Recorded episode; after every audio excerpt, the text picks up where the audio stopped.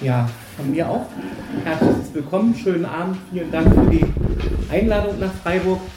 Ein Punkt, der Situation wie diese deutlich erleichtert, ähm, der aber eigentlich ähm, das Drama besonders deutlich macht, ist, dass man ähm, bei meinen Vorträgen, die sich natürlich ganz viel mit Berliner Beispielen beschäftigen, weil das die Beispiele sind, mit denen ich im Alltag zu tun habe, ähm, nicht mehr so viel Transferleistung nötig hat. Also die Wohnungskrise, die ist in den großen Städten in Deutschland, in den ähm, wachsenden Städten, in Universitätsstädten sozusagen überall gleich. Man kann sagen, es gibt Zwangsräumung und dann ist es kein Berliner Sonderphänomen mehr, sondern dann können auch die Menschen in Köln oder in Freiburg oder in Hamburg sagen, oh, das kennen wir auch. Ja? Oder energetische Modernisierungsmaßnahmen, die stattfinden und zur Verdrängung führen.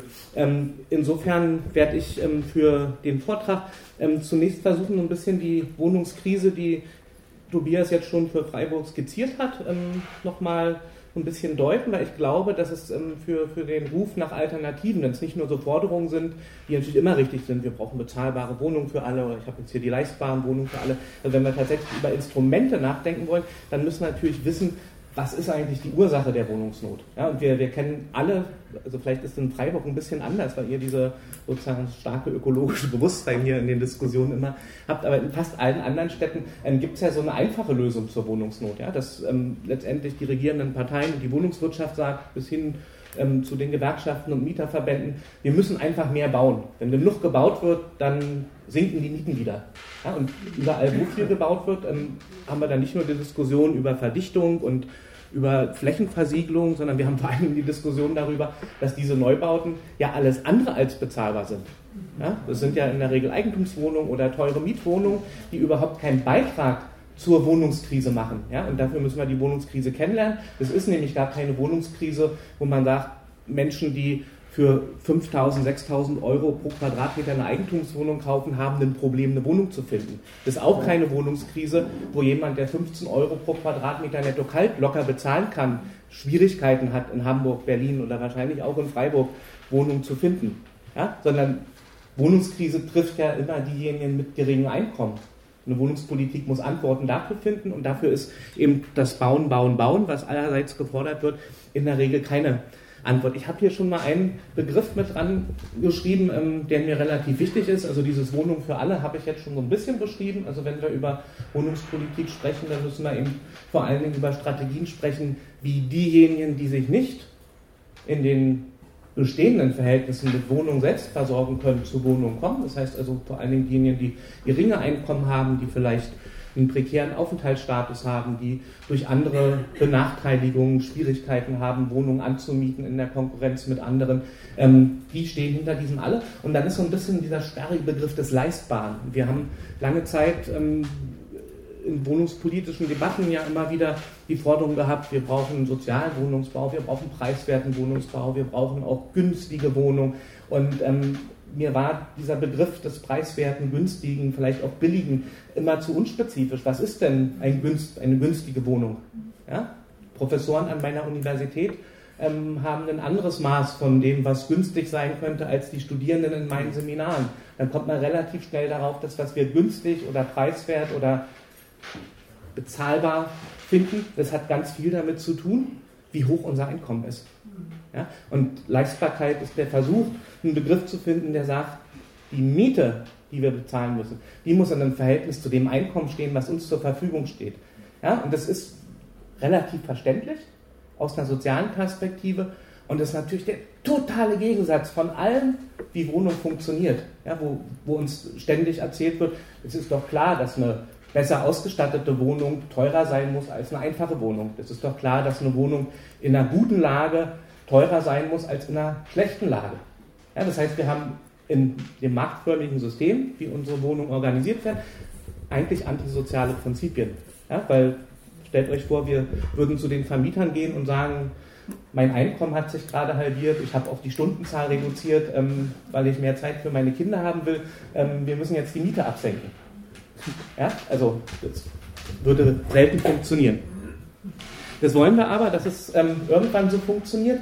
Ähm, deshalb sprechen wir auch davon, dass Wohnen ähm, als soziale Infrastruktur entwickelt werden muss. Also Wohnen soll aus den Marktverhältnissen ähm, herausgenommen werden, zumindest in den Bereichen, wo es für diejenigen organisiert wird, die sich unter Marktbedingungen nicht mit Wohnungen versorgen können.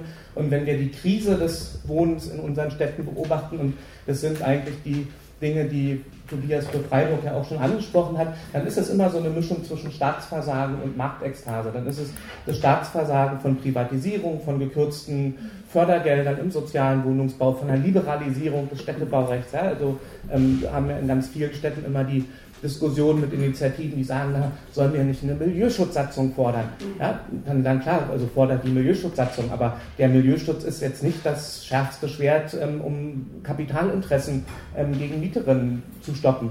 Ja? Also es ist ein gutes Instrument und man kann damit eine Menge anfangen, aber ähm, es gibt eben im Städtebaubereich und im Mietrechtsbereich eine Reihe von Liberalisierungen. Ähm, energetische Sanierung ist, glaube ich, das klassische Beispiel für den letzten großen ähm, Liberalisierungsprozess, dass die Modernisierungsmaßnahmen, die sich als energetische Modernisierungsmaßnahmen darstellen lassen, ähm, überhaupt nicht mehr Zustimmungs, äh, die sind ja zustimmungspflichtig und du kannst die als Mieter nicht mehr ablehnen. Ja? Und auf der anderen Seite, also das ist das, was ich mit Staatsversagen meine, auf der anderen Seite haben wir ähm, einen Prozess, den ich Marktekstase nenne. Das ist, wenn ähm, deutsche und internationale Investoren in die Städte kommen, wenn Fantasiepreise bezahlt werden für Grundstücke und ähm, da kann man die Grundstücksmärkte in allen deutschen Großstädten sich anschauen, wie dort in den letzten zehn Jahren sich Preise teilweise verdoppelt, verdreifacht haben in bestimmten Stadtteilen und wo völlig klar ist, ähm, diese Grundstückswerte, ähm, die, die haben ja keine tatsächliche Wertsteigerung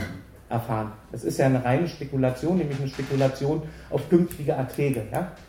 Hoher Grundstückspreis heißt nicht, das Grundstück ist viel wert. Also was soll denn ein Grundstück wert sein? Also das ist vielleicht groß und das ist auf eine bestimmte physische Beschaffenheit. Der Preis, der da gezahlt wird, der zeigt eigentlich nur an, hier ist jemand bereit, sehr viel Geld für dieses Grundstück zu bezahlen, weil er oder sie damit rechnet, dass man in den nächsten Jahren sehr viel Geld mit diesem Grundstück verdienen kann. Ja? Und dann sind wir wieder bei der sozialen Wohnungsfrage ähm, mit Mieten für das untere Einkommensdrittel mit Sozialwohnungen für Geflüchtete, mit allen Wohnungen, die wir dringend brauchen in der Stadt, kann man nicht viel Geld verdienen. Ja? So, und, und da, deshalb sehen wir auch, dass diese Marktekstase, ähm, die in Form vor allen Dingen der Grundstückspekulation immer sichtbarer wird, eine wesentliche Ursache ist. Ich werde auf ein paar von diesen Sachen gleich genauer eingehen, ähm, habe die energetischen Sanierungen schon genannt, die sind tatsächlich im Kontext der Stadtentwicklung zu einem erstklassigen Verdrängungsinstrument geworden, ja, als ähm, energetische Sanierung ähm, eingeführt worden, auch als ähm, eigener Rechtsbegriff in der Mietrechtsgesetzgebung ähm, ist es begleitet worden von so einem Diskurs, der gesagt hat, es ist eine gesamtgesellschaftliche ökologische Verantwortung, die dahinter steht und CO2-Ausstoß in der Gesellschaft muss reduziert werden. Gibt es inzwischen eine Reihe von Fachstudien, die zeigen, so riesig sind jetzt die Effekte von ähm, baulichen Sanierungsmaßnahmen im Wohnungsbereich gar nicht. Also wer wirklich Umweltpolitik machen will, ähm, hat viel naheliegendere ähm, Felder, mit denen man sich beschäftigen müsste. Aber ähm, was wir durch die Bank weg aus allen Städten kennen, in denen es energetische Modernisierungsmaßnahmen sind, dass das, egal ob es ähm, noch unsanierte Altbauten sind, ob es Bauten aus den 60er Jahren sind, ob es vielleicht ähm, sogar schon hochklassige Bauten aus den 80er Jahren sind, energetische Sanierungen sind vor allen Dingen ein Instrument, um enorme Mietsteigerung durchzusetzen, auf eine relativ einfache Weise. Und häufig ist es nicht nur so, dass es ein Instrument ist, Mietsteigerungen durchzusetzen, sondern Mietsteigerungen, in dem Fallbeispiel, was wir hier auf dem Bild sehen, ähm, soll die energetische Modernisierung, die sich hinter dieser Fassade abspielt, ähm, zu einer Mietsteigerung von 9 Euro pro Quadratmeter führen. Ja, nicht auf 9 Euro, sondern von 9 Euro. Das heißt, Familien, die dort wohnen, haben bisher 700, 800 Euro für ihre Wohnung bezahlt. Die sollen dann nach der Modernisierung, ähm, schön energetisch modernisiert, ähm, 2600 Euro bezahlen. Können sie natürlich nicht, ja, weil sich so ein Einkommen einer Familie natürlich nicht so locker verdreifacht oder vervierfacht in kurzer Zeit. Das heißt, es führt dazu, dass Menschen ausziehen müssen aus ihren Wohnungen, ja, wenn das erfolgreich ist. In dem konkreten Fall, und das ist ein typisches Beispiel, ähm, haben die Mieterinnen, ähm, als sie die Ankündigung zu der Modernisierung erhalten haben, ähm, nicht nur dieses seitenlange Schreiben mit den Maßnahmen und mit den Kosten auf den Tisch bekommen, sondern haben dann am selben Tag angefangen zu recherchieren, was ist das eigentlich für ein neuer Eigentümer, der uns hier diese Modernisierungsankündigung schickt und haben festgestellt, er hat eine eigene Webseite. Da wird das Haus, in dem die Mieter jetzt noch wohnen oder zu dem Zeitpunkt wohnten, schon als Eigentumswohnung angeboten zu Preisen, die für niemanden aus dem Haus bezahlbar ist. Ja, und da wird an einem Beispiel deutlich, was die Zusammenhänge sind, weil man natürlich mit dem Verkauf von Eigentumswohnungen auch mehr Geld bekommen kann. Frau Brandenburger begleitet meine Vorträge schon seit vielen Jahren.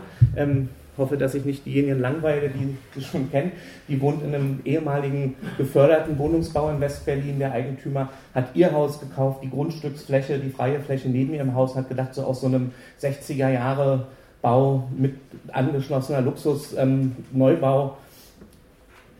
Ähm, da kann man eigentlich eine hochwertige Wohnanlage machen, wollte da so einen Kombinationsbau draus machen. Das Einzige, was seinen Plänen entgegenstand, ähm, waren, waren Frau Brandenburger und ihre Nachbarin, die in ihren sehr preiswerten Wohnungen wohnen bleiben wollten. Das hat eine Folge von Rechtsstreitigkeiten, von Schikanen ähm, ausgelöst, die ähm, darin gipfelten, dass man bei Frau Brandenburger die Fenster in Küche und Bad dann zugemauert hatte und ähm, das hatte, ich kürze das ein bisschen ab, ähm, einen langen Rechtsstreit zur Folge, der bis vor das Bundesverfassungsgericht, äh, zum Bundesgerichtshof gegangen ist, nach Karlsruhe. Und ähm, die Karlsruher Richter haben dann entschieden, dass ähm, Frau Brandenburger natürlich, weil das Mietrecht einen hohen Stellenwert in Deutschland hat, ähm, ein Recht auf Fenster in Küche und Bad hat, wenn im Mietvertrag drinsteht, die Küche und Bad hätten Fenster. Aber aus ökonomischen Gründen sei es dem Eigentümer nicht zuzumuten, das, äh, also die Wand jetzt wieder wegzunehmen, weil inzwischen war das Haus nämlich fertig, die Eigentumswohnung verkauft. Ja, das kann man jetzt in der Sachentscheidung vielleicht auch vernünftig finden, dass man sagt, na gut, da muss jetzt eine andere Lösung gefunden werden, wenn das Haus schon fertig ist. Aber das, höchsten, das höchste Gericht in Deutschland sagt, das Mietrecht gilt nur so lange, wie es ökonomisch zumutbar ist. Ja, das ist eine soziale Zumutung, die uns die Bundesrichter da ähm, sozusagen mit auf den Weg gegeben haben. Ein dritter Punkt, den wir ähm, auch erstaunlicherweise in vielen Städten haben und ähm, der die gesamte Neubaudiskussion eigentlich völlig auf den Kopf stellt, ähm, ist der Abriss von preiswerten Wohnungen, um ihn durch Luxuswohnungen zu modernisieren. Das wird häufig mit ähm, städtebaulichen Gründen ähm, dargelegt von den Bauherren, dass man sagt, man will hier eine sinnvolle Nachverdichtung machen oder man will irgendeine städtebaulich peinliche Situation bereinigen. In der Regel führt es dazu, dass ähm, auf den Grundstücken geförderte oder anders preiswerte Wohnungen häufig aus den 50er, 60er Jahren stehen. In dem Fall waren es 80 Wohnungen, die alle klein waren, sehr, sehr preiswert waren. Alle Wohnungen in diesem Haus in Berlin-Schöneberg ähm, waren leistbar für, für die oder angemessen nach den Bemessungsgrenzen der Kosten der Unterkunft, sodass man auch mit Hartz IV ähm, Transferleistungsbezug dort wohnen konnte. Und ähm, dennoch hat es hier eine Abrissgenehmigung gegeben mit der Begründung, dass der neue Eigentümer, der da gekommen ist, ähm, versprochen hat, ähm, dass er statt der 80 jetzt 130 Wohnungen bauen will. Hat er auch gemacht. Es gibt jetzt 130 Wohnungen da, keine von denen ist Hartz IV fähig. Ja, so, und, und da sieht man genau diesen Widerspruch. Ist es jetzt sinnvoll, dass wir in Berlin, also dieses Bier in den Anführungszeichen, mehr Wohnungen endlich haben, weil wir die so dringend brauchen? Oder ist es eine soziale Katastrophe, dass es in der Innenstadt 80 preiswerte Wohnungen gab, die es jetzt nicht mehr gibt?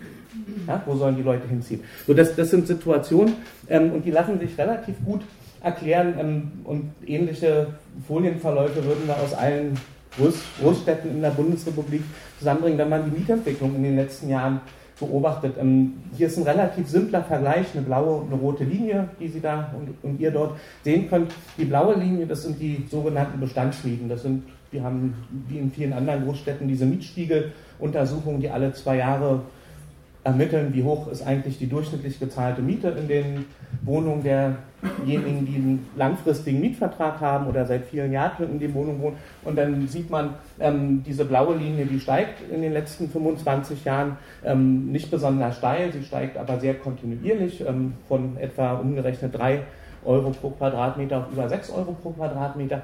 Und was wir aber sehen, ab dem Jahr 2005 etwa, entkoppelt sich die rote Linie von diesen Bestandsmieten. Die rote Linie, das sind die Neuvermietungsmieten. Das ist das, was fällig ist, wenn du eine neue Wohnung anbieten musst, was sozusagen durchschnittlich erwartet wird. Ja? Ähm, könnt ihr jetzt wahrscheinlich ähm, lächerlich finden, dass das im Durchschnitt nur 10 Euro sind. Da freut man sich vielleicht in Freiburg drüber, wenn man so eine Wohnung noch bekommt. Ähm, aber ähm, sozusagen der, der, der Trend ist relativ klar. Was heißt es, wenn sich die Neuvermietungsmieten so stark von den Bestandsmieten entkoppeln? Das heißt erstens für alle, die neu in die Stadt kommen, ist es unglaublich schwierig, eine Wohnung zu finden. Eigentlich ist das schon so ein Selektionsmechanismus, wo ich sage, ich will eigentlich, dass nur noch diejenigen in die Stadt kommen, die auch 10 Euro oder in anderen Städten sind es dann häufig 15 Euro netto kalt pro Quadratmeter bezahlt werden. Ja? Es ist auch klar, ich habe hier zur Orientierung mal ähm, die Kosten der Unterkunft, die Bemessungsgrenzen eingetragen. Ähm, das, was an Neuvermietungsmieten verlangt wird, ist so meilenweit von dem entfernt, was die Jobcenter übernommen, übernehmen, dass, dass man eigentlich sagen kann, diese rote Linie ist eine rote Linie für Hartz-IV-Empfänger. Man kann mit Hartz IV gar nicht nach Berlin ziehen, weil das Jobcenter hat, tut mir leid, deine Wohnung, die du hier anbieten willst, ist viel zu teuer. Ja, also so als, als, als Grundmechanismus und alles Durchschnittswerte.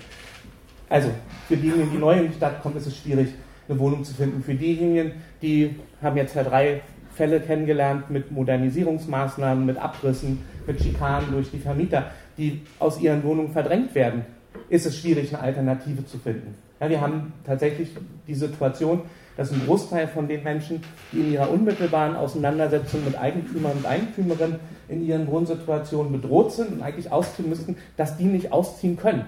Ja, also das heißt, der Rest der Stadt ist eigentlich zu teuer, um an den Rand der Stadt verdrängt zu werden, weil es selbst am Rand der Stadt schon teuer ist. Ja, ich weiß nicht, wer, wer sich ähm, am, am, letzten Wochenende, am Sonntag Anne Will, diese Diskussion im, im Fernsehen, gibt es da jemanden? Also war eine ziemlich unsägliche Debatte, ging eigentlich um Ungerechtigkeiten in der Gesellschaft. Da ist eine Mieterin aus Berlin, eine alleinerziehende Mutter, ähm, sozusagen mit an den Tisch geladen worden, die durfte ihre Geschichte erzählen und die hat dann über ihre Wohnungssuche berichtet. Die muss auch wegen einer Mieterhöhung ihre Wohnung verlassen hat gesagt, sie hat 64 Kilometer von Berlin entfernt die erste bezahlbare Wohnung gefunden. Ja, und dann wird ja irgendwie von Politikern gesagt, na, warum, warum ziehst du denn da nicht hin? So, ja, Mutter mit drei Kindern, die irgendwie in die Schule. Ja, also das heißt also, ähm, Ausschlusskriterien für, für diejenigen, die ähm, verdrängt werden, die dann sehr, sehr weit verdrängt werden müssen. Oder, das ist der Effekt, den wir in Berlin jetzt ganz häufig ähm, erleben, ähm, versuchen Mietsteigerungen durch ja, geeignete und auch ungeeignete Formen der Kompensation auszugleichen. Ja, das heißt massive Überbelegung, ähm, zwei oder drei Kinder, manchmal sogar vier Kinder werden wieder in ein Zimmer gesteckt, damit man noch ein oder zwei Zimmer untervermieten kann. Also eine Verdichtung findet statt, wo wir für uns den Begriff gefunden haben, ähm, es gibt Haushalte, die sind zu arm, um verdrängt zu werden. Ja, und das heißt aber nicht, dass nicht aus ihren Orten, aus ihren Stadtteilen verdrängt werden, dass das irgendwas Gutes wäre. Ja? Wenn wir die Statistiken sehen und sagen, oh, wir haben immer noch ganz viele arme migrantische Haushalte in Berlin-Kreuzberg, wo die Mieten galoppieren ja? Sondern wenn wir dann in die Lebensrealitäten hineingehen, dann zeigt sich erst das ganze Drama der Wohnungsnot. Also dritter Punkt, ähm, diese Verdrängungsdynamik und ganz eng verbunden, je größer diese Lücke auseinanderklafft, wenn wir jetzt mal die Perspektive wechseln und denken, wir sind die Vermieter. Was heißt das? Das heißt, dass es extrem attraktiv ist, den Mietvertrag neu abzuschließen.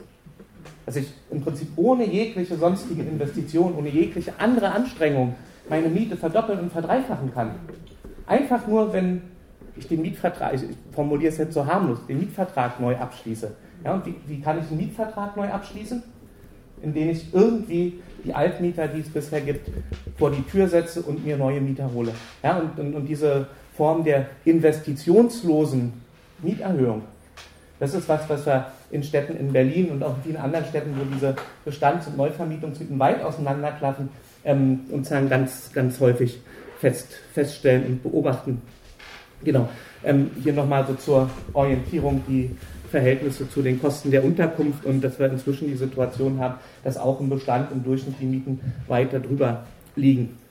Ähm, hier nochmal als Illustration für die Schwierigkeiten der Wohnungssuche, wie sie sich zugespitzt haben, ähm, Karte von, mit der Situation von 2007, da sieht man so ganz viele rote Punkte drauf, die in den Stadtbezirken von Berlin verteilt sind. Jeder rote Punkt bedeutet, ähm, in dieser Region hat es in dem Jahr 2007 50 Angebote von angemessenen Wohnungen gegeben, also von Wohnungen, die vom Preis her ähm, auch für Hartz-IV-Transferleistungsbedarfsgemeinschaften bezahlbar gewesen wären.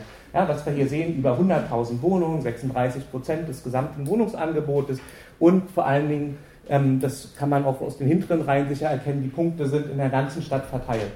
2007 fast noch entspannt. Man konnte überall in der Stadt so eine angemessene Wohnung finden. Ja, Zu ja genau. Ähm, das hat sich geändert. Das ist jetzt die Karte von 2015, statt 100.000 weniger als 10.000. Ja, ich weiß nicht, wenn ich immer umdrehen, 4,5 Prozent aller Wohnungsangebote, weil die Gesamtzahl der Wohnungsangebote zurückgegangen ist. Und das, was wir sehen, dass es ähm, sozusagen Teilbereiche gibt, in denen es im Prinzip fast keine Angebote mehr gibt. Ja, für, für Hartz-IV-Haushalte. Zur Orientierung, wenn da jetzt 100.000 oder 10.000 steht, ähm, Berlin hat zu beiden Zeitpunkten, ja, trotz angeblichen Wirtschaftsaufschwung in der Stadt und deutlich weniger Arbeitslosen, etwa 360.000 Bedarfsgemeinschaften. Hartz IV. Ja? Wie viele von denen können pro Jahr umziehen, wenn wir diese Karten sehen? Sodass ähm, sozusagen zeigt, wie, wie dringend der Bedarf ist ähm, für einen Wohnungsbau, der leistbare Mieten hat. Ja? Und das, was wir in den Kurven schon gesehen haben, und das ist ähm, ein Verlauf, den wir in vielen anderen Städten auch kennen, ist auch im Bestand sozusagen reicht es häufig gar nicht mehr aus, dass ich sage, ich muss Mietsteigerungen verhindern, damit alle mit Wohnungen versorgt sind. Ja, es gibt Städte, wo man tatsächlich aktiv darüber nachdenken muss, wie kann ich den Bestand an Wohnungen, die billiger sind als alle Wohnungen, die es jetzt gibt, erweitern. Ja, und ähm, das sozusagen kommt dann auch schnell zu Grenzen. Ich, na doch, darf man auf, ist, ist, ist eine Parteiveranstaltung? Mhm. Da darf man Propaganda machen. ich habe was mitgebracht, habe ich gefunden. Ähm, lese es einfach mal vor. Was man heute unter Wohnungsnot versteht, ist die eigentümliche Verschärfung der schlechten Wohnverhältnisse, eine kolossale Steigerung der Mietpreise, eine noch verstärkte Zusammendrängung der Bewohner in den einzelnen Häusern und für einige die Unmöglichkeit, überhaupt ein Unterkommen zu finden. Ja, Friedrich Engels 1872 ähm, in seinen ähm, Schriften zur Wohnungsfrage. Ähm, das sozusagen ist jetzt vielleicht kein Zufall, sondern ähm, deutet darauf hin, dass das Problem, was wir im Moment, wahrscheinlich macht man es immer auch zu Wahlkämpfen, als besonders aktuell herausstellt, ähm, offensichtlich eine systematische Ursache hat. Ja? Dass, dass das so ein ständiger Begleiter ja, des, der kapitalistischen Urbanisierung ist. Ähm, wir haben hier noch mehr. Also das Resultat ist, dass die Arbeiter vom Mittelpunkt der Städte an den Umkreis gedrängt werden, dass Arbeiter und überhaupt kleinere Wohnungen selten und teuer werden, oft gar nicht zu haben sind ähm, denn unter diesen Umständen wird die Bauindustrie, der teurere Wohnungen ein besseres Spekulationsfeld bieten, immer nur ausnahmsweise Arbeiterwohnungen bauen. Ja, könnten wir, kann Helmer hier gleich zum, zum, zum Bundestag, zum Ausschuss mitnehmen und sagen, hier, was werden eigentlich für Wohnungen gebaut? Ähm, werden also nur ausnahmsweise Arbeiterwohnungen gebaut. Wenn wir das mit den Arbeiterwohnungen jetzt durch günstige, leistbare Wohnungen ersetzen, dann hat man schon fast einen aktuellen Wortlaut und dann ähm, sozusagen auch diese ähm, bodenbezogenen Analysen von Friedrich Engels, der sagt, ähm, die Ausdehnung der modernen Großstädte gibt besonders in den zentral gelegenen Strichen dem Grund und Boden einen künstlich oft kolossal steigenden Wert. Ähm, die darauf errichteten Gebäude ähm, statt diesen Wert zu erhöhen, drücken ihn viel mehr herab, weil sie den veränderten Verhältnissen nicht mehr entsprechen. Man reißt sie nieder und ersetzt sie durch andere. Also auch diese sozusagen Neubauten ähm, von Luxusneubauten, von hochverdichteten Geländen, weil es sich sozusagen also den, den, den Grundstückspreisen nicht mehr entspricht. Ja? Und wirkt halt nicht, und das ist typisch für den Kapitalismus danach gefragt, ähm, entspricht 80 Wohnungen, die klein sind, die preiswert sind, die aus den 50er Jahren entsprechen die vielleicht irgendwelchen sozialen Bedürfnissen. Sondern es geht nur darum, hat der Eigentümer genug Geld bezahlt und wie will er das refinanzieren. Ähm, was für Herausforderungen ähm, leiten sich davon ab? Haben wir schon ähm, auch, auch an dem Freiburger Beispiel kennengelernt. Man braucht massiven Schutz vor Verdrängung und Mietsteigerung. Wir brauchen mehr von diesen leistbaren Wohnungen. Da haben wir in den ganzen Diskussionen um die Förderprogramme immer den sozusagen Zusatzforderung, dass es eben nicht nur ähm, zeitweilige oder zeitlich befristete Bindungen sein müssen, sondern wir brauchen dauerhafte Bindungen. Das ist das Problem, was aus allen Städten berichtet wird, ähm, dass der, die Anzahl und der Anteil von sozial Wohnungen, die mit Mietpreis und Belegungsbindung ähm, zur Verfügung stehen, sozusagen immer rückläufig ist, selbst in den Städten, wo es wieder neue Förderprogramme gibt, ähm, sozusagen verringert sich Jahr für Jahr die Gesamtzahl der sozialen Wohnbauten. Woran liegt das? Weil die Bindung immer nur für einen bestimmten Zeitraum, je nach diesem Förderprogramm 15, 20, manchmal 25, in Berlin sogar 30 Jahre festgelegt wurden. Aber sozusagen die, die, die absurde Idee, ähm, dass man ein so teures Förderprogramm ähm, mit zeitlich befristeten ähm, Bindungen nur belegt, die muss aufgehoben werden. Einmal gefördert, muss immer gebunden sein. Und ähm, das, was wir auch in vielen Fällen sehen, sind tatsächlich krasse Defizite bei der Mitbestimmung durch Mieterinnen, ähm, was Modernisierungsmaßnahmen angeht, was die Belegung angeht, was die ähm, Umlagen von Verwaltung angehen. Und ähm, wir haben da in den Mieterinitiativen nicht nur in Berlin, sondern auch im, im Bundeszusammenhang ähm, beispielsweise auch darüber gesprochen, wie es wäre, ähm, wenn die Mieterinnen, ähm, die ja über ihre Betriebskosten letztendlich die Hausverwaltung bezahlen, ähm, so ähnlich wie das bei diesem Bestellerprinzip für die Makler jetzt geregelt ist. Warum bestellen eigentlich nicht die Mieterinnen die Hausverwaltung? Ja, also wir bezahlen die ja. So, und dann könnte man zumindest einen Teil ähm, sozusagen von sozusagen wirklich mieterfeindlichen Aktivitäten, die von den Verwaltungen durchgeführt und ausgetragen werden, ähm, möglicherweise verringern oder da ähm, eine verbesserte Ausgangssituation haben. So, warum gibt es eigentlich so wenig leistbare Wohnungen? Ähm, haben wir jetzt schon viel gehört. Ich habe hier mal ganz plump ähm, die Eigentümerstruktur des Wohnungsmarktes in Deutschland ähm, euch mit angebracht. Und ähm, wir sehen, dass es ähm, bis auf ganz wenige Ausnahmen, die außerhalb dieses roten Kreises sind, ähm, nämlich 13 Prozent von Wohnungen, die den Kommunen, dem Bund, den Wohnungsgenossenschaften oder ähm, Organisationen ohne Erwerbszweck gehören, eigentlich einen privat organisierten Wohnungsmarkt gibt, ähm, der letztendlich heißt, Wohnungen sind private Vermögenswerte und werden, wenn sie vermietet werden, sozusagen auch zur Vermögenserweiterung genutzt. Ja, das sozusagen kann man in, einem, in einer kapitalistisch organisierten Struktur eigentlich auch niemandem vorwerfen, ähm, wenn man sagt, da hat jemand so eine Wohnung und die gehört ihm und er benutzt die wie ein Investment und will dafür den besten Ertrag herausholen, dann machen die das einfach. Ja, es sei denn, ich ähm, hindere sie aktiv daran und ein Großteil dieser Vermögenswerte ähm, wird eben auch ähm, über Privatwohnungen und institutionell verwaltete Wohnungen vermietet.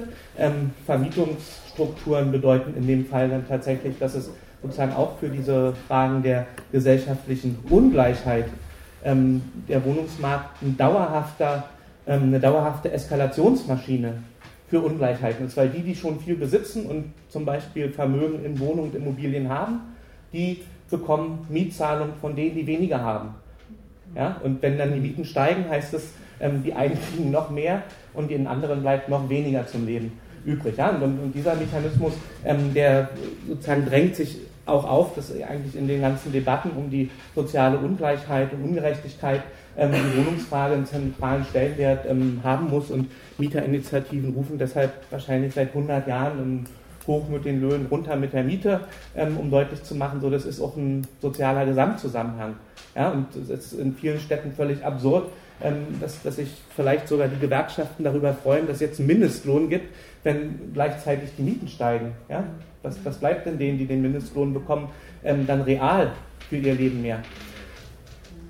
Ähm, ein zweiter Aspekt, den hatte ich schon vorhin angedeutet, Grundstücksspekulation. ich habe hier mal sozusagen für diesen Zeitraum der Mietsteigerung in Berlin mir die Volumen der Grundstücksverkäufe, also wie viel Geld ähm, wird eigentlich transferiert, mitgenommen. Und das, was wir sehen, ist auch hier eine steil ansteigende Kurve. Die rote Kurve, das sind die Grundstücke, ähm, die als bebaute Grundstücke verkauft werden. Das heißt, da stehen Häuser drauf. Häuser, ähm, auch die, die ich vorhin vorgestellt habe, ähm, sind alle in diesem Zeitraum verkauft worden. Und wer vorhin ähm, bei meinen drei Beispielen und wenn ich 10 oder 15 berichtet hätte, dann wären es bei 10 oder 15 Beispielen ähm, so gewesen, richtig hingehört hat, er hat vielleicht auch einen Satz gehört, der in allen Beispielen auftaucht. Der neue Eigentümer. Genau, war jetzt so eine Suggestivfrage.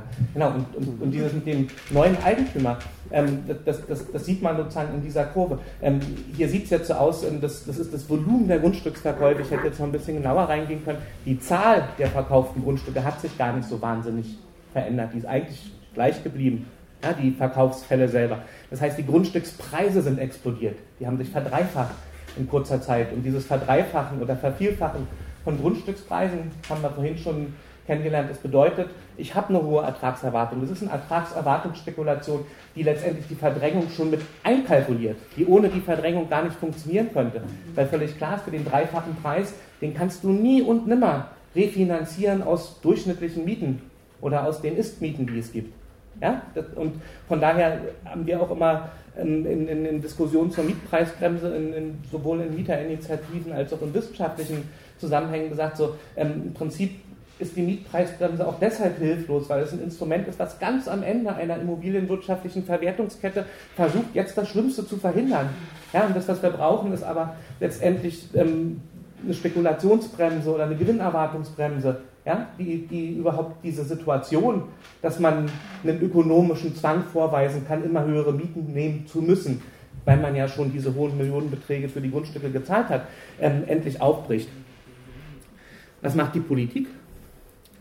Ähm, hier schöne Folie gefunden, ähm, so langfristig ähm, sieht man hier sehr schön, ähm, wie sich der Staat aus dem geförderten Wohnungsbau zurückzieht. Also sehen wir hier ähm, seit den 50er Jahren ähm, wurde eigentlich sozusagen in einer abschüssigen Linie gefördert. Ja? Und, und dann sehen wir, seit den 90er Jahren ist das eine extrem flache Linie. Es gibt fast gar keinen sozialen Wohnungsbau mehr. ich glaube, im letzten Jahr sind weiß nicht, 20, 25, 23.000 geförderte Wohnungen gebaut worden. Selbst sozusagen wirtschaftsnahe Institute sagen, die Zahl müsste ungefähr bei 80.000 sein, damit man auch halbwegs ähm, in den Bereich kommt, ähm, dass man den steigenden Bedarf an ähm, mietpreisgebundenen Wohnungen zur Verfügung hat. Und ähm, das heißt also, hier sehen wir ganz klar diese Politik von Förderabbau und Privatisierung. Das sind sozusagen gesamtgesellschaftliche Veränderungen, die sich durchziehen. Ähnliche Kurven könnten wir auch ähm, zeigen, wenn wir sagen, wie, wie, groß sind eigentlich die öffentlich verwalteten Wohnungsbestände. Ja, auch da ist durch die Privatisierungspolitik der letzten 25 Jahre ähm, ein starker Kahlschlag und Einschnitt erfolgt. Dann will ich kurz ähm, auf eine staatliche Politik eingehen, die letztendlich eine Umverteilungspolitik ist. Wir haben eben schon bei der Zirkulation von Mietzahlung und Vermögensaufbau, die Ungleichheit generierende Funktion des Wohnungsmarktes kennengelernt. Jetzt sehen wir hier auch noch, ähm, auch der, der Staat mit seinen Fördermitteln ähm, greift genau in derselben Logik ein. Auch wieder zwei Linien, zwei Linien sind immer gut ähm, zu, zu, verstehen noch in den Grafiken. Ähm, diese rote Linie, das sind sogenannte Objektförderungen. Ähm, das ist das, was wir eben in dieser Kurve da mit dem sozialen Wohnungsbau kennengelernt haben. Der Staat organisiert mit Bund und Landesmitteln, teilweise mit kommunaler Zu, ähm, Zuzahlung ähm, ein Förderprogramm, ja, damit Wohnungen gebaut werden, die dann Sozialbindung bekommen. Also das heißt, das ist eine Förderung, haben wir schon gesagt, die ist schlecht, weil die nicht so dauerhafte Bindung hat, aber es ist eigentlich eine Förderung, wo man sagt, da ist zumindest eine sozusagen reale Forderung mit verbunden, nämlich Mietpreisbindung einzuhalten hinterher. Ja? Der soziale Wohnung baut und Gelder dafür nimmt, der muss dann ähm, die entsprechende Sozialmiete auch einhalten. Ähm, da sehen wir, diese Kurve ist ähm, in den letzten 30, 35 Jahren, äh, 35 Jahren ähm, eher rück, rückläufig in der Gesamttendenz. Und vor allen Dingen sehen wir, dass ab 1990 die blaue Kurve, die sogenannte Subjektförderung, ganz stark angestiegen ist. Was ist Subjektförderung? Das ist die tolle Idee, ähm, wo die FDP auch immer sich freut, wenn sie da mal wohnungspolitische Vorschläge machen kann und sagt, wir erhöhen das Wohngeld. Das ist so schön zielgenau, also da hat man keine Fehlbeleger und da hat man auch keine sozusagen störenden Elemente für die ähm, Wohnungswirtschaft. Wir statten einfach die Haushalte, die wenig Geld haben, mit mehr Geld aus und dann können die sich auch eine gute Wohnung leisten. Ja? Und diese gesamten Transferleist, also ähm, Subjektfördermittel, also die aus den ähm, Kosten der Unterkunft und aus dem Wohngeld sich zusammensetzen, hier sind nur die Bundesmittel dargestellt, ähm, summieren sich jährlich auf 17 Milliarden Euro. Also mit 17 Milliarden Euro ähm, sozusagen werden Mieter unterstützt, um zu wohnen. Ja, so, so ist die Rhetorik, die wir von der Bundesregierung kennen. Und wenn wir uns aber das genau angucken, was passiert denn mit den Kosten der Unterkunft? Was passiert denn mit dem Wohngeld? Ja?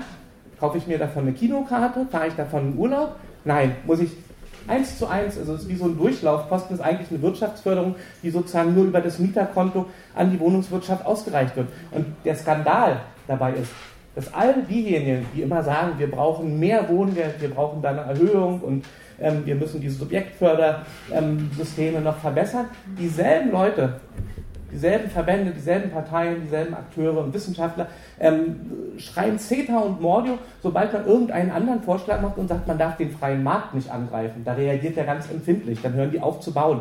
Ja? mit 17 Milliarden Euro jährlicher Förderung kann man eigentlich sagen, es gibt gar keinen freien Markt, sondern ja, das System der Wohnungsversorgung ist ja ein hochsubventionierter Bereich. Ja, und jetzt könnten wir alle anfangen zu rechnen. Das könnten wir eigentlich mit 17 Milliarden Euro im Wohnungsbereich pro Jahr anfangen. Ja? wenn ihr da Ideen habt. Genau, hier kommen noch, noch mehr so Kurven, die zeigen, ähm, dass es nicht nur die Subjektförderung die Objektförderung gibt, sondern hier ist noch dieser ähm, große dunkelblaue ähm, Berg, ähm, der sich da seit den 90er Jahren aufgehäuft hat, der dann mit dazu kommt. Ähm, das sind steuerliche Begünstigungen. Ja? Die gibt es auch noch. Also kennen wir vielleicht von denjenigen, die mal Eigenheime ähm, gebaut haben. Hat ja jemand Eigenheim und Eigentum gebaut? Wird keiner zugeben wahrscheinlich. Also ja, da, da, da konnte man Steuern sparen und hat so Prämien bekommen. Ähm, und ähm, es gibt aber auch noch eine ganze Reihe von anderen ähm, Steuerbegünstigungen, ähm, die für Privatinvestitionen im Wohnungsbereich ähm, ausgegeben werden. Ja? Und die Gesamtsubventionierung ähm, von, von all diesen Maßnahmen, die, ähm, nee, von, von den Steuermaßnahmen, die, die sind in den letzten Jahren im Durchschnitt bei, bei 4 bis 6 Milliarden Euro gewesen. Ja? 4 bis 6 Milliarden Euro kommen nochmal dazu an, an sozusagen steuerlichen Begünstigungen ohne dass da irgendeine Auflage mit verbunden war. Also keine soziale, sondern einfach nur Wohnungsbau. Ja? Und unter anderem, ja, das ist nicht nur die Eigenheimzulage, es ist mehr. Also es ist ein ganzes, ganzes Paket, also haben wir eine Studie gemacht, also das würde jetzt ruhig zu weit führen, also das sind ungefähr sieben, also 27 verschiedene Steuerbegünstigungsformen, die sich abwechseln und ähm, manchmal nur für drei Jahre gelten und dann werden sie durch eine neue ersetzt, auch, also kann man die ähm, sozusagen Bundestagsberichte ähm, zu, zu den sozusagen Steuereinnahmen und Ausgaben und Ausnahmen sich anschauen. So, was hilft denn dann? Ich habe jetzt lauter Sachen hingeschrieben, die wir schon kennen. Mietrecht, Förderprogramme, kommunale Wohnungsbestände stärken, ja, habt ihr ja auch gemacht, nicht verkaufen. Ja, was habt ihr bekommen? Kommunale Wohnungsbewirtschaft, die die Mietpreise maximal ausnutzt. Ja, ähm, Liegenschaftspolitik, keinen Verkauf von öffentlichen Gütern oder ähm, weiß nicht, in den Debatten wird dann häufig gesagt, die Münchner machen das so toll, die haben diese sozial orientierte Bodennutzung.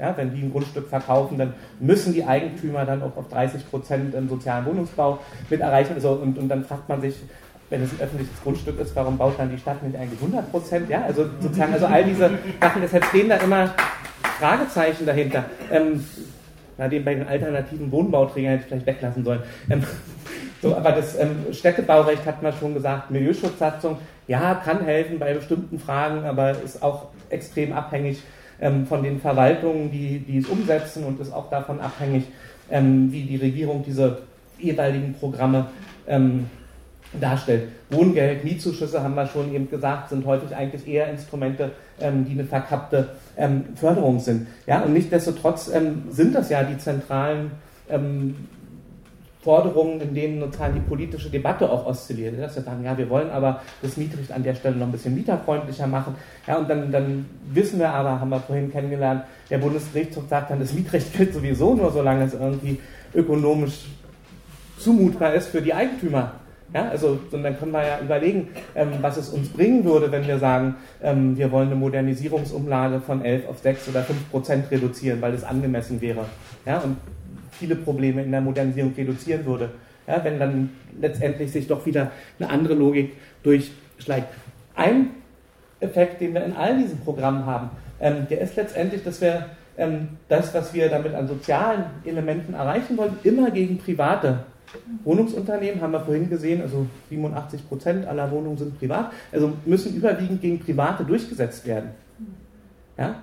Und ähm, Mietpreisbremse zeigt sozusagen in, in, eindrücklicher Weise, wie das funktioniert, wenn man mal versucht, private, ähm, also, Interesse, also soziale Interessen gegen Private durchzusetzen. Als erstes kommen die ganzen Lobbyverbände und sagen, wir schreiben euer Gesetz mal gleich selber, wenn ihr schon sowas wie eine Mietpreisbremse haben wollt, ja, und definieren dann all die Ausnahmen rein, ähm, die, dem, die der Wohnungswirtschaft wirklich wehgetan hätten, wenn es zum Beispiel eine Mietpreisbremse für den Neubau gegeben hätte.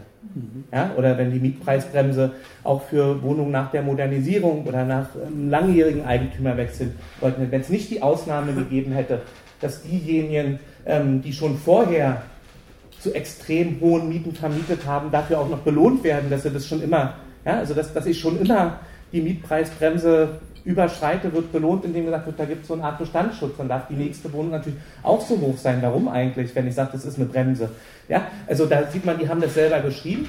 Und dann gibt es im letzten Jahr die Untersuchungen in vielen deutschen Großstädten, die festgestellt haben ähm, oder untersuchen wollten, ähm, wie halten sich denn jetzt die Eigentümer an die Mietpreisbremse, also an die mit diesen ganzen Ausnahmen schon. Und dann ist da herausgekommen, 70 bis in Berlin 85 Prozent der Wohnungsangebote liegen pauschal deutlich über der Mietpreisbremse. Die halten sich überhaupt nicht daran. Ja? Und das ist ein Kontrolldefizit, aber sie halten sich auch nicht daran, ähm, weil sie einfach aus, ähm, Auswege für sich finden. Ja? Und, und ich weiß nicht, wer in, in, der, wie nennt man das, in der Notwendigkeit war, wie Tobias, ähm, eine Wohnung zu suchen und, und sozusagen nicht gleich ein Angebot von Freunden bekommen hat, ähm, dann geht man ja bei, bei Immobilien Scout oder bei Immonet ins Netz und sagt, ich suche eine Wohnung und wer das gemacht hat, der, dem wäre seit der Einführung der Mietpreisbremse aufgefallen, dass eine besondere Form des Wohnens ganz massiv zugenommen hat. Möblierte Wohnung. Mhm. Weil möblierte Wohnung, da hat die Mietpreisbremse das Gesetz nämlich keine rechtliche Unsicherheit. Da weiß man ja gar nicht, was, was kostet es, dass da so ein Küchenschrank in dieser Wohnung gibt ja? oder ein Schuhschrank im Flur.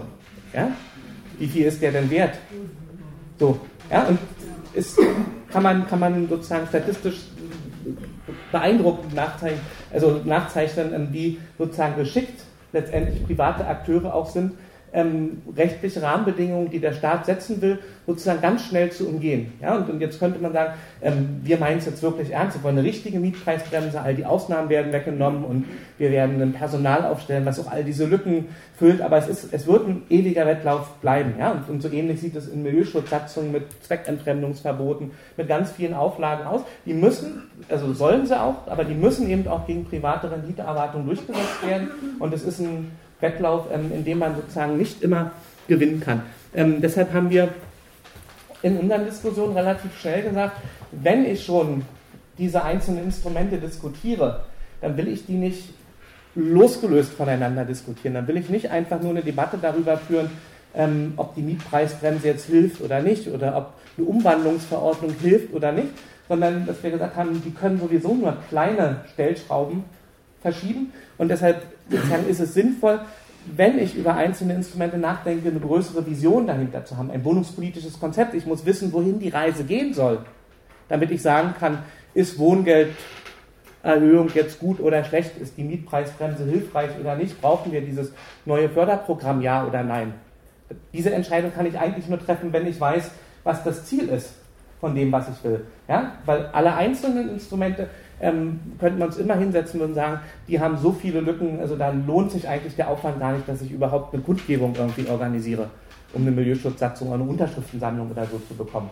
Ja? Also sie kann sinnvoll sein, wenn sie in einem Gesamtkonzept dargestellt wird und dieses Gesamtkonzept, und dann seid da meine Stimme auch schon fast los, versuche ich hier ein bisschen zu skizzieren. Ähm, das haben wir gelernt. Ähm, das muss ein Gesamtkonzept sein, was mit der Verwertungslogik privater Investitionen bricht. Also alles, was wir über die soziale Wohnungsversorgung, über Verdrängung kennenlernen, ist immer Ausdruck von privaten Investitionen, von so einer kapitalistischen Logik aus dem Investment, die möglichst höchste Eigenkapitalverzinsung herauszuziehen. Ja, das kann man Kapitalisten gar nicht übel nehmen. Also so funktioniert das nun mal. Aber wenn wir was anderes wollen, wenn wir die Städte anders organisieren wollen, dann ist völlig klar, ähm, mit dieser Verwertungslogik wird es nicht gehen. Wie, wie kriegen wir die gestoppt? Wie kriegen wir beispielsweise ähm, diese Spekulation mit Grundstücken gestoppt? Ähm, und da haben wir hier als, als Stichwort ähm, mal aufgetragen, sowas wie eine Gewinnertragssteuer. Ja, die müsste auf Bundesebene diskutiert werden. Ähm, man kann da lokal schon vorlegen, indem man sagt, wir nehmen die Grunderwerbsteuern ab einem sozusagen bestimmten Höchstsatz, damit die kleinen Eigenheimkäufer und Käuferinnen da nicht so sehr bestraft werden, ähm, als Maßstab und sagt, die hebt man ganz extrem an, um dieses immer wieder Weiterverkaufen zu einem höheren Preis tatsächlich zu bestrafen und aber auch zu sagen, ähm, das, das ist Geld, was wir für eine soziale Wohnungsversorgung brauchen. Also da braucht es einen Ausstieg aus diesen Verwertungslogiken. Ähm, der konsequenteste Ausstieg aus der Verwertungslogik ist, wenn ich mit Eigentümern zusammenarbeite, die anders denken als nach der höchsten Rendite zu streben. Ja, und da könnten wir sagen, gibt es ja. Die gibt es zum Teil im Bereich der Genossenschaften, die gibt es beim Miethäusersyndikat, zum Teil halt gesagt. Die gibt es beim Miethäusersyndikat, ähm, die gibt es ganz zum Teil bei einzelnen kommunalen Wohnungsunternehmen und öffentlichen Unternehmen. Die gibt es bei bestimmten Stiftungen, die sich zusammenschließen, bei selbstorganisierten Bauprojekten, die vielleicht ähm, was auch immer, wie, wie auch immer geartete ähm, Form des Zusammenkommens für sich gefunden haben, gibt es ganz viele Beispiele von, ich kann Wohnen organisieren ähm, zu einer Bedingung, die nicht zu Höchstmieten ist, sondern die sich an Prinzipien der Leistbarkeit, der langfristigen Kalkulation orientiert. Mit denen hätte ich auch diesen ganzen Ärger nicht. Ja? Also ich brauche sozusagen jemanden, der aus seinem Selbstverständnis heraus leistbare Wohnungen zur Verfügung stellt und auch bei einer Neuvermietung ähm, sagt, natürlich wird es wieder eine WWS-Wohnung mit einer Preisbindung oder mit einem niedrigen Preis ich habe es gar nicht nötig, dass die Mieten steigen bei einer Neuvermietung. Ja, also wo jemand das in der Unternehmenslogik oder in seiner, wie nennt man das, Struktur, also Eigentümerstruktur ähm, festgelegt hat, da erspare ich mir sozusagen vielÄrger ähm, beim rechtlichen Umstellen und Durchsetzen. Ja? von daher ähm, glaube ich, dass alle Instrumente gut sind, ähm, die, wir haben das gesehen, es sind maximal 13 Prozent im Moment, die diesen Bereich von gemeinnützigen sozial orientierten ähm, Wohnbauträgern ausweiten. Ja, das ist die beste, also ist, ist es sowieso das, das, in der letzten Konsequenz ähm, der zentrale Maßstab von langfristigen Erfolg von Wohnungspolitik. Ja, gelingt es mir, die sozialen Wohnbauträger auszuweiten oder nicht? Alles andere, was, was wir haben, Mietrecht, Fördereffekte, ähm, Steuereffekte, ähm, die, die, die es in der Geschichte gab, haben immer nur eine kurzzeitige Wirkung. Langfristwirkung hat, gelingt es mir, ähm, den ja, sozial orientierten, gemeinnützigen Sektor auszubauen. Deshalb haben wir, habe ich mit, mit, mit Kollegen und Kolleginnen zusammen an diesem Konzept der neuen Wohnungsgemeinnützigkeit gearbeitet. Hier sieht man schon ähm, zwei Broschüren und, und eine Buchpublikation, ähm, die darauf hinweisen, dass es zumindest bei zwei Parteien im Deutschen Bundestag ähm, diskutiert wird und glaube ich auch in den Wahlprogrammen ähm, bei der Linken zumindest sehr prominent ähm, platziert ist, diese neue Wohnungsgemeinnützigkeit. Und ich will ganz kurz ähm, beschreiben, was wir damit meinen. Oder wir haben nämlich Modelle entwickelt, die zeigen, wie ein ähm, leistbares Wohnen organisiert werden kann. Und wenn ihr, ist es zu erkennen? Seid ihr noch aufnahmefähig? Der Mann, ähm, wir, wir haben verschiedene wohnungswirtschaftliche Studien uns genommen und haben uns ähm, aus diesen Studien erklären lassen, also haben auch Experteninterviews geführt, ähm, dass das ein wohlmeinender Privatinvestor, ähm, und das hört man auch von, von vielen Wohnungsbaugesellschaften, ähm, sagt, so ein, so, ein, so ein Hausdurchschnitt in Deutschland ähm, kostet mindestens 2700 Euro. So viel Geld muss man dafür ausgeben. Und unter den üblichen Finanzierungsbedingungen, trotz der niedrigen Zinsen, heißt das, ähm, das kostet ungefähr 10,30 Euro netto kalt. Ja, das ist das, was uns zum Teil auch die Genossenschaften, die Landes- und Kommun landeseigenen kommunalen Wohnungsbaugesellschaften sagen, so viel billiger als 10 Euro kann man gar nicht bauen. Ja? Und dann haben wir uns ähm, in Workshops hingesetzt und haben alle die eingeladen, von denen wir wissen, dass ihre Mieten geringer sind. Ja, wir haben uns Genossenschaften eingeladen, zu 6 Euro vermieten. Wir haben uns ähm, Projekte aus dem Mietshäuser-Syndikat eingeladen, von denen wir wissen, dass sie für 4,50 Euro sogar vermieten. Wir haben uns eine Wohnungsbaugesellschaft ähm, aus, aus einer westdeutschen Kleinstadt eingeladen, ähm, die für 6,50 Euro vermietet, ähm, auch beim Neubau, und, und haben gesagt, wie macht ihr das eigentlich? Und haben dann daraus versucht, Modelle zu entwickeln. Und das, was uns ähm, sozusagen relativ schnell war in diesen Kalkulationen, wie so ein Modell aussehen könnte, ist, ähm, dass wir gerechnet haben, von diesen 2700 Euro, die die Wohnungswirtschaft da als Kosten über den Daumen gepeilt kalkuliert, wie viel Steuern steckten da drin? Ja, das sieht man da unten, 440 ähm, Euro Steuern. Ja, die setzen sich zusammen aus allen möglichen Körperschaftssteuern und ähm, sozusagen ähm, Umsatzsteuern, die dort ähm, drinstehen. Und die Wohnungsgemeinnützigkeit ähm, hat als Prinzip, ja, das ist unser Vorschlag, ähm, dass man sagt, ähm, wer einen gemeinnützigen Zweck, wie das leistbare Wohnen für alle erfolgt, der ist von der Steuer zu entlasten. Ja? Also jeder Taubenzüchterverein, ich glaube sogar der Polizeikorps in Berlin, ja, hat den Status eines gemeinnützigen Vereins. Ja? Muss dadurch keine Steuern zahlen. Ja? Was ist die Idee dahinter? Also sozusagen die Staatsidee, dahinter ist, dass man sagt, naja, wenn die was machen, was für die Gemeinschaft gut ist, was gemeinnützig ist, dann brauchen sie keine Steuern zahlen, weil sonst müssten wir als Staat ja diese Gemeinnützigkeit herstellen. Ja, man fragt sich dann immer, ähm, würde der Staat das Taubenzüchten organisieren oder würde der Staat die Polizeichöre organisieren? Ähm, vielleicht, ja, aber mindestens im Wohnungsbereich liegt es ja relativ klar auf der Hand, dass der Staat die Verantwortung dafür hätte, dass es die preiswerten, leistbaren Wohnungen gibt. Ja? Und ausgerechnet im Wohnungsbereich gibt es aber keine Gemeinnützigkeit mehr. Die ist abgeschafft worden 1989 ja? im Zuge der Steuerreform. Deshalb wichtige Forderung, Gemeinnützigkeit, Kosten reduzieren durch Steuererlass. Ein zweiter Aspekt, ähm, der auch in vielen praktischen Projekten drin war, ähm, Grundstückskosten. Ja, gerade bei den steigenden Preisen. Ähm, die drücken natürlich ähm, sozusagen auf die Preisstube und, und, und, treiben den Preis nach oben. Und da sind wir relativ konsequent in unseren Modellen, haben gesagt, ähm, Grundstücke von gemeinnützigen Wohnungsunternehmen, die müssen von der öffentlichen Hand eingebracht werden. Ja? Und wenn sie nicht als Eigentum eingebracht werden können, weil es andere Regeln in der Kommune gibt, müssen sie zum sehr günstigen Pachtzins vergeben werden. Ja? Also so, dass, dass, dass das wegfällt. Und ähm, dann haben wir dazu noch gerechnet, haben gesagt, naja, so ein ähm, gemeinnütziges Wohnungsunternehmen muss natürlich auch nicht mit Gewinnen kalkulieren, sondern soll eine reduzierte Eigenkapitalverzinsung mit ähm, in, in, ihre Berechnung einnehmen. Wir haben die hier anders als in der alten Gemeinnützigkeit auf 2% pro Jahr ähm, reduziert. Und dann ähm, sehen wir schon, wenn wir diese ähm, Maßnahmen sozusagen durchführen würden, ähm, dann sinken die Restkosten, die da übrig bleiben und, und die Miete wäre jetzt schon bei 7,50 Euro. Ja, wissen wir aus vielen Bereichen, 7,50 Euro klingt für viele gut, aber für die, die wir mit den preiswerten Wohnungen versorgen müssen, ähm, immer noch schlecht. Und deshalb ähm, haben wir gesagt, da gibt es noch andere Instrumente. Wir haben über ein zinsfreies Darlehen, zum Beispiel über die KfW nachgedacht. Ähm, das ist ein relativ übliches Verfahren irgendwie in der ähm, Förderung von ähm, alternativen Energien, Solarenergien, ist es vollkommen üblich, dass Investoren in dem Bereich zinsfreie Darlehen bekommen. Das heißt, wir haben unsere Rechnung mal ähm, ein Programm installiert, was, was würde das heißen, wenn die Restkosten über ein zinsfreies Darlehen finanziert werden können und sehen, ähm, dann kann man schon auf 6 Euro pro Quadratmeter kommen. Ja? Da könnten schon ziemlich viele ähm, gut mit leben.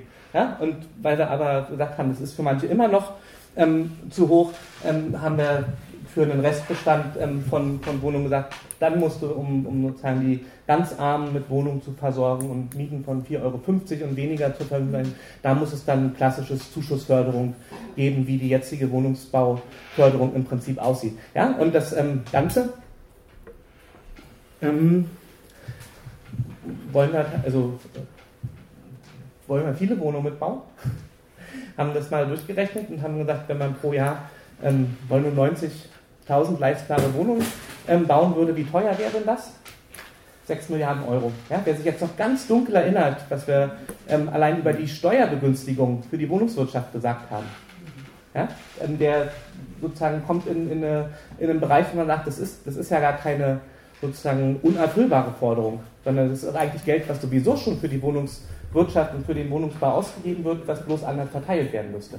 Ja? Und ähm, wir haben auch in Anlehnung an die vielen Neubaudiskussionen, die wir aus den Städten kennen, ähm, den berühmten Drittelmix. Kennt ihr den Drittelmix? Ja, das ist ja sonst immer der Drittelmix, ein Drittel Sozialwohnung zu 7 Euro oder 8 Euro, ein Drittel Mietwohnung zu egal welchem Preis und ein Drittel Eigentumswohnung, dann ist die soziale Mischung ähm, immer garantiert. Ähm, das erzählen uns Städte wie Hamburg und Berlin zurzeit.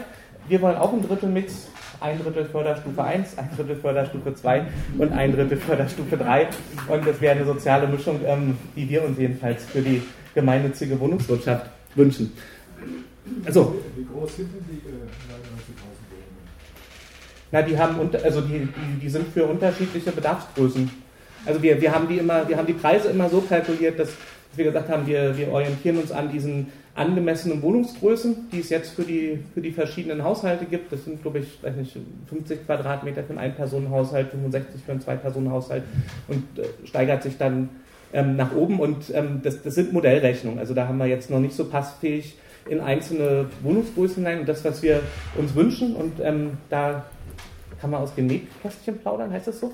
Ähm, sozusagen, wo wir sozusagen auch ähm, den Schwung der neuen Regierungskoalition in Berlin ähm, zurzeit nutzen, ist, dass, dass, dass, wir sagen, wir, wir wollen Pilotprojekte mit, mit unserem Modell sozusagen mal verwirklichen, um auszuprobieren, ob das, was wir sozusagen auf dem Papier aufgeschrieben haben, ähm, sich auch ähm, in der Realität sozusagen so darstellen lässt. Ja, und, und dann, dann wäre man sozusagen bei, bei könnte ich viel detaillierter darüber sprechen, ähm, was das bedeutet. Also es ist eine, sozusagen erstmal eine Grundidee zum, zum Nachdenken.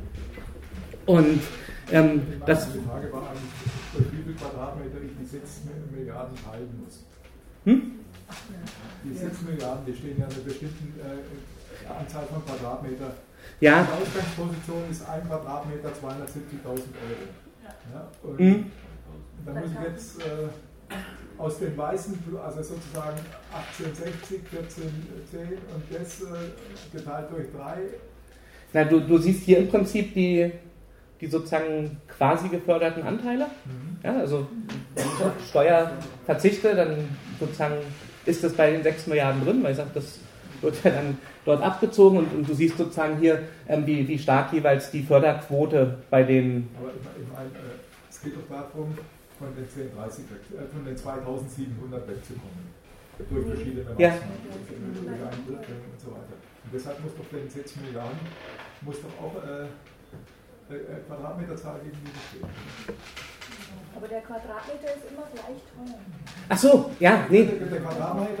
Nee, nee, nee, hast du recht. Ja, ja, ja, ich, ich verstehe jetzt die Frage. Genau, die, die 99.000 Wohnungen, da haben wir den, den Durchschnitt von allen Wohnungen in, in Deutschland genommen und es sind, glaube ich, 70 Quadratmeter pro Wohnung und sozusagen, ob das jetzt die kleinen oder die großen Wohnungen sind, ähm, das steht dahinter. Also brauchen wir 700.000 Quadratmeter. Genau, jetzt habe ich die Frage erst verstanden. Entschuldigung, da stand ich auf dem Schlauch. Entschuldigung, das ist genau. so kompliziert, das ist so kompliziert gemacht. Genau, nee, so. Und wenn man das jetzt sagt, 99.000 ähm, Leistbare Wohnungen, wer soll die denn bauen? Was wir jetzt schon gelernt haben, ist, Private werden das nicht bauen, weil die wollen ja also mehr als diese 4,50 Euro bekommen und ähm, die wollen sich auch nicht dauerhaften Bindungen unterliegen. Und da gibt es ganz stark die Diskussion, dass man sagt, naja, so ein ohne die Privaten geht es doch gar nicht. Also wenn man in den Staat, also in den Wohnungsmarkt so stark staatlich eingreift, dann kollabiert der Wohnungsbau. Ja? Also schon, schon die, die Mietpreisbremse hat ja, ja, wo wir gesagt haben, die ist ja wirklich ganz zahm, da hat schon die Immobilienwirtschaft gesagt, oh, das kann zu einer Investitionsbremse werden. Ja? Da bauen wir gar nicht mehr, es ist so viel Unsicherheiten. Ja? Das, das wird uns immer erzählt. Und ich habe das halt mal ähm, am Beispiel von Berlin wieder, weil ich mich da halt so gut auskenne, ähm, geguckt in den letzten knapp 100 Jahren, ähm, wann wurde eigentlich viel gebaut und wann wurde wenig gebaut. Ja, das, also diese rote Kurve, die wie so eine Fieberkurve aussieht, die zeigt, es gibt ein ziemlich krasses Auf und Ab. Also in manchen Jahren wurde ähm, 5, also da stehen noch Zahlen davor, also wurden bis zu 45.000 Wohnungen in einem Jahr ähm, gebaut und in anderen ähm, knapp 3.000 Wohnungen nur noch, also sozusagen große Unterschiede. Und man sieht jetzt hier, dass es vier Phasen gibt, die, wo es extrem viel Wohnung gab. Ja? Wo man also auch diejenigen, die, die sagen, wir brauchen vor allen Dingen viele Wohnungen, bauen, bauen, bauen, ähm, mit abholen kann. Und dann habe ich mal geguckt, was, was waren das eigentlich für Zeiten, wie haben die denn damals gebaut? Also ja, nach der neoliberalen Logik müsste das ja sozusagen völlige Marktfreiheit gewesen sein, völlige Deregulation, aber es ist genau der Gegenteil, das Gegenteil. Ja? In 20er Jahren Hauszinssteuer, ersten Förderprogramme, ersten gemeinnützigen, viele genossenschaftliche Wohnungsbauten. Ja? Das waren gar nicht die Privaten, die gebaut haben. 50er, 60er Jahre, vor allen Dingen in Westberlin, Förderung, gemeinnützige Wohnungswirtschaft. 90 Prozent aller Wohnungen in diesem Zeitraum, aller Mietwohnungen in diesem Zeitraum sind von gemeinnützigen Wohnungsunternehmen gebaut worden. Ja, also es ist eine völlige Mehr, wenn man sagt, der Wohnungsbau muss nur von Privaten gemacht werden. Es ist eine historische Verkehrung der Tatsachen. Wie nennt man das? Dieses Faktenlose? Hm. Eine Fake News oder aber für die Vergangenheit.